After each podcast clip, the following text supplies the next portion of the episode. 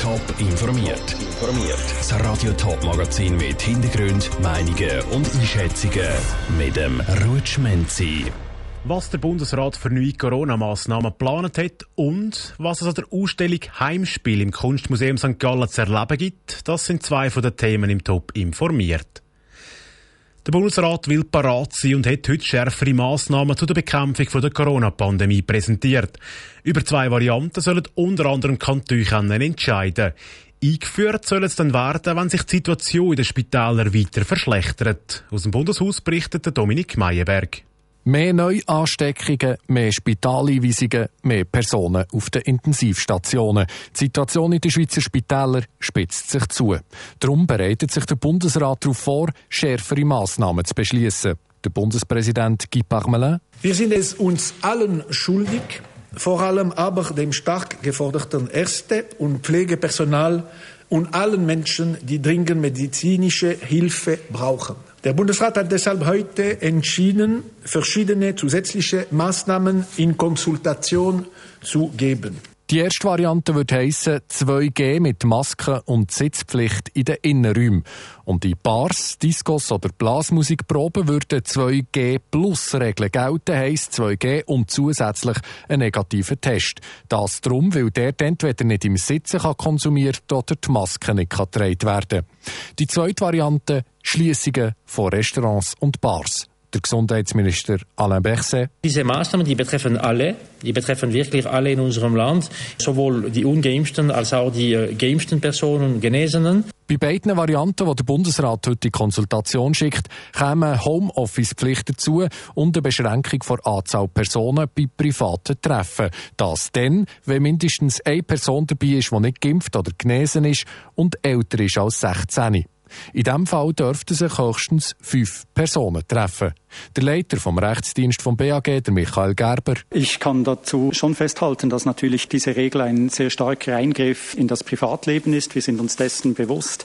Wir haben deshalb auch bewusst nicht die Regel generell gemacht, dass nur Treffen von fünf Personen in der Familie oder im privaten Bereich zulässig sind, sondern dass man eben, wenn man mehr als fünf ist, zum Mittel des Zertifikats greifen kann. Der Michael Gerber vom Bundesamt für Gesundheit im Beitrag von Dominik Meyerberg. Der Bundesrat hat immer wieder betont, dass er hoffnungsvollerweise keine von diesen Massnahmen einführen muss. Die Kantone haben jetzt bis am Dienstag der Zeit, um zu diesen Massnahmen Stellung zu nehmen. Ausführliche Informationen gibt es auf toponline.ch. Sie ist nur gerade 120 Meter lang, aber eine wichtige Verkehrsachse zwischen den Kantonen Zürich und Schaffhausen, Dreibrück bei Flach. Jetzt wird sie neu gebaut und heute ist der Startschuss gewesen. Der Janik Köhn ist bei dem dabei gewesen. Seit knapp sieben Jahren ist Dreibrück zwischen Flach und Rüdlingen nur noch einspurig befahrbar. Grund dafür sind Mängel an der Brücke, die das Zürcher Tiefbauamt dazumal festgestellt hat. Jetzt ist der Startschuss für den Neubau gefallen.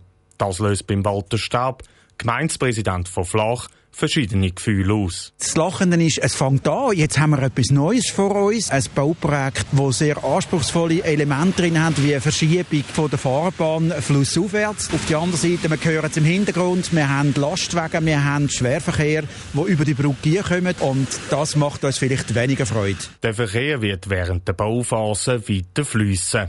Für das werde die alte Rheinbrücke noch genutzt, sagt der Projektleiter vom Zürcher kantonalen Tiefbauamt, der Markus Bissig. Die alte Brücke wird jetzt geschoben, dann wird sie genutzt als Umfahrungsroute. Äh, gleichzeitig oder anschließend wird unten unterwasserseitig die neue Brücke erstellt. Nur bis auf ein paar wenige Stunden kann die alte Brücke nicht überquert werden. Ursprünglich hat der Zürcher Regierungsrat für das Projekt mit knapp 16 Millionen Franken geplant.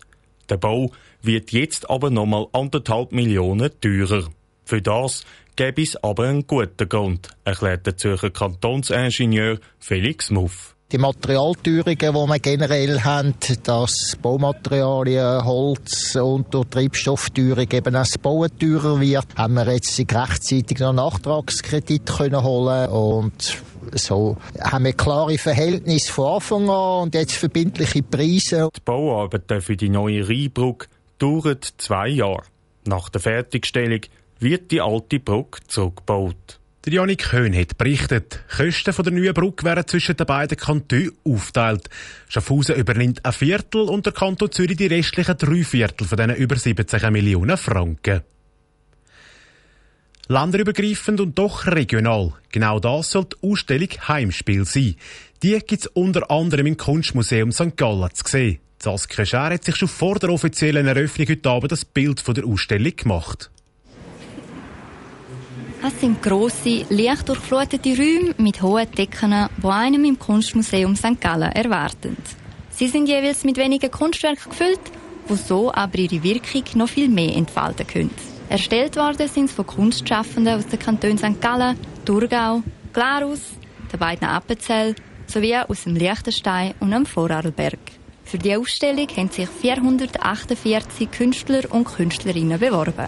28 davon dürfen ihre Werke jetzt im Kunstmuseum St. Gallen zeigen, erzählt Kuratorin Nadia Veronese. Der Ausstellungsbesuch im Kunstmuseum St. Gallen offenbart vielseitige Kunstwerke von jungen Kunstschaffenden, die noch nie im Kunstmuseum ausgestellt haben, bis zu arrivierten, renommierten Kunstschaffenden wie Mano und Alexander Hahn. Die angesprochene Vielseitigkeit ist nicht übersehbar. So gibt es beispielsweise Skulpturen, die aus Neonröhren gefertigt worden sind, Bilder im Patchwork-Stil, aber auch eine Installation, die aus Blechkübel und handgeschöpftem Papier besteht. Ein Raum ist ganz im Zusammenspiel von der Kunst mit den neuen Medien gewidmet. So sind dort kurze Videos zu finden, aber auch ein Bild mit einem integrierten QR-Code. Wird der eingescannt, so kommt automatisch die Weiterleitung auf Instagram und das Bild kann so via Handy in 3D angeschaut werden. Die Verschiedenartigkeit der Ausstellungsstücke ist durchaus gewollt. Und so ist der Museumsrundgang auch thematisch sortiert, erklärt der wissenschaftliche Assistent Lorenz Wiederkehr während der Führung. Wenn wir jetzt äh, den äh, Ausstellungsrundgang uns noch einmal vergegenwärtigen, dann waren wir am Anfang bei den Grundbedingungen der Malerei. Wir haben diese Totalisierung in diesem Oberlichtsaal gesehen und jetzt sind wir hier in einem surrealen oder in einem konzeptuellen Raum. Weitere Arbeiten von Kunstschaffenden aus der Region werden unter dem gleichen Titel Heimspiel auch in anderen Museen ausgestellt. So beispielsweise im Kunsthaus Glarus, in der Kunsthalle Appenzell, im Kunstraum Dornbirn und in der Kunsthalle St. Gallen. Der Beitrag von der Saskia Schär. Wer die Ausstellung gerne will anschauen, kann das unter anderem im Kunstmuseum St. Gallen noch bis am 6. Februar machen. Der Eintritt ist gratis, es gilt aber eine Zertifikats- und Maskenpflicht. Top informiert, auch als Podcast. Mehr Informationen gibt's auf toponline.ch.